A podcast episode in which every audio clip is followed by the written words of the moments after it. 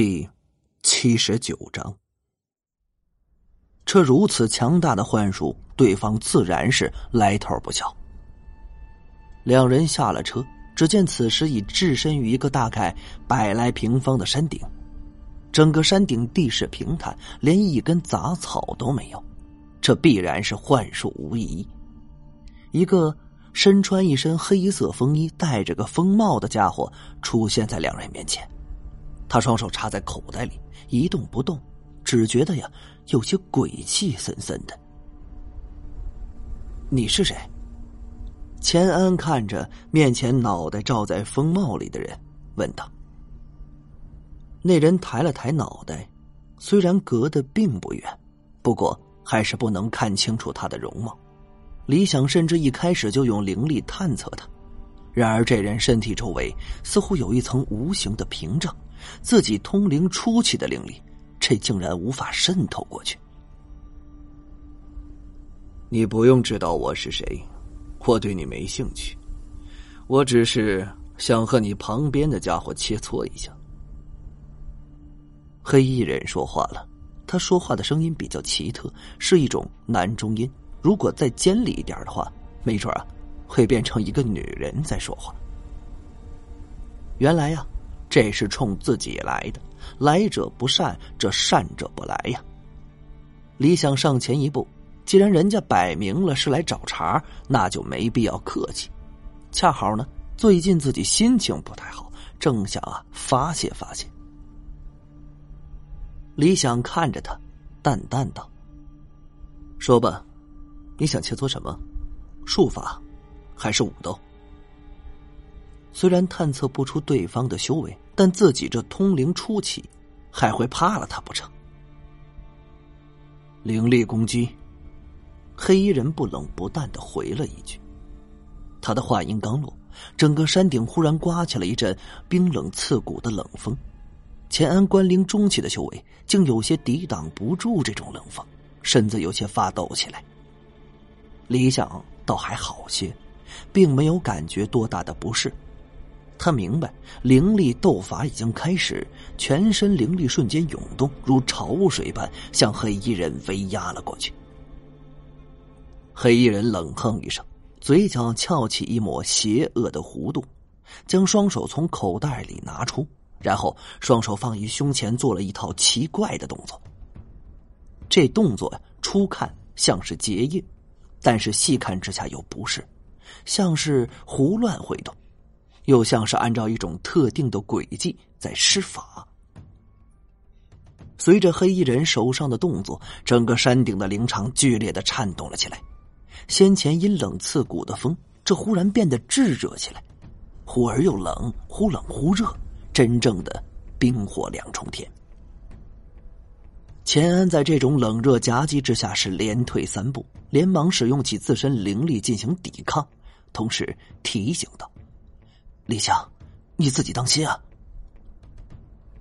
李想嘴角露出了一抹冷笑，他就那么静静的看着这黑衣人动作，同时脑海中的天灵尺所蕴藏的风水宝库中搜索相关的信息，倒是想看看这黑衣人要弄出什么幺蛾子。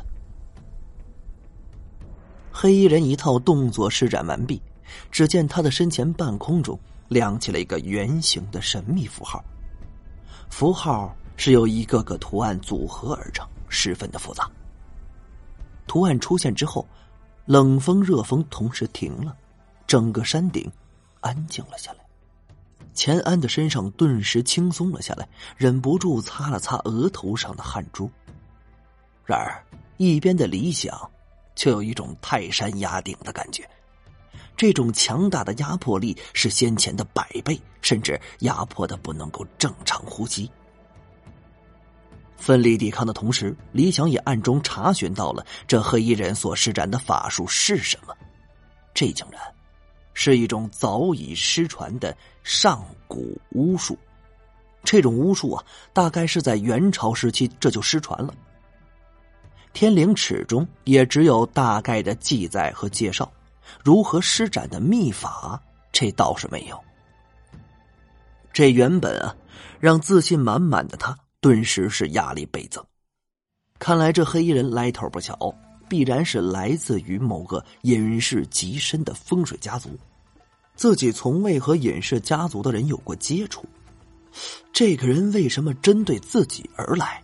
李想有些不明白。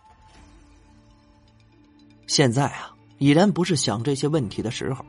李想已经完全不能动弹分毫，只见他整个人已经被完全的冰封住了。然后他的脚下冒出了熊熊的烈火，这烈火不停的灼烧这冰块中的他。奇怪的是，无论这火焰如何的灼烧，冰封住他的冰块却没有一丝融化的迹象。冰块之中的理想，这如置身于火山之中，要不是自身充沛的灵力形成护身屏障，这恐怕早就被烤熟了。这种情况的出现，让一边的钱安再也不能袖手旁观了。他伸衣进口袋里，掏出符箓，但几乎同一时刻，他的身体开始石化起来。十来秒钟的时间，他整个人完全石化，那石头就像是能够生长。在他身上逐渐膨胀变大，最后将他整个人完全包裹起来，形成了一个小型的石山。好厉害的幻物攻击啊！黑衣人所用的正是上古巫术中的一种，名为幻物攻击术。这是一种啊比较特殊且威力极大的巫术。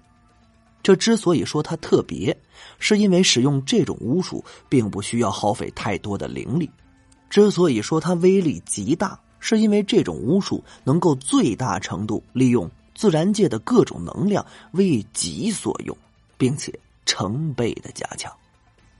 这无论是自然界中的风、霜、雨、雪、火，甚至是植物，都可以用这种巫术控制，并且啊，将其聚合化，形成一种。极强的攻击力量。使用这种巫术，要求风水师的修为至少达到关灵后期。由此可见，这黑衣人的修为并不低。这理想虽然被困住了，但他可不想做砧板上的鱼肉，任人宰割。这难道只有你会上古巫术吗？老子脑袋里天灵尺中保存着自风水一门诞生以来基本上所有的上古秘术，还会怕了你这小小的巫术不成？李想怒了，他决定啊，让这黑衣人尝尝自己怒火的滋味。虽然双手不能结印，嘴不能吟诵咒语，但这并不妨碍李想使用上古之术。通玄真经里有这么一篇心诀。讲述了风水师如何通过自身的意念控制灵力、触发秘术。学会了新诀篇，施术的时候便可以不用手结印，这也可以啊，不用嘴念咒语，完全的意念控制，毫无征兆。冰封住理想的冰块发出一阵阵的咔嚓声，只见冰块上出现了很多的裂纹，随着裂纹的变大，砰的一声，冰块。炸裂乱飞，李想已经从冰封中解脱了出来。至于自己脚下那熊熊燃烧的烈火，随着冰块的消亡，也逐渐的熄灭，最终消失的无影无踪。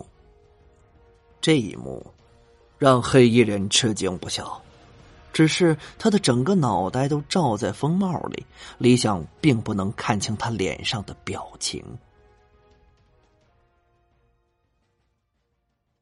感谢您的收听，去运用商店下载 Patreon 运用城市，在首页搜索海量有声书，或点击下方链接听更多小说等内容。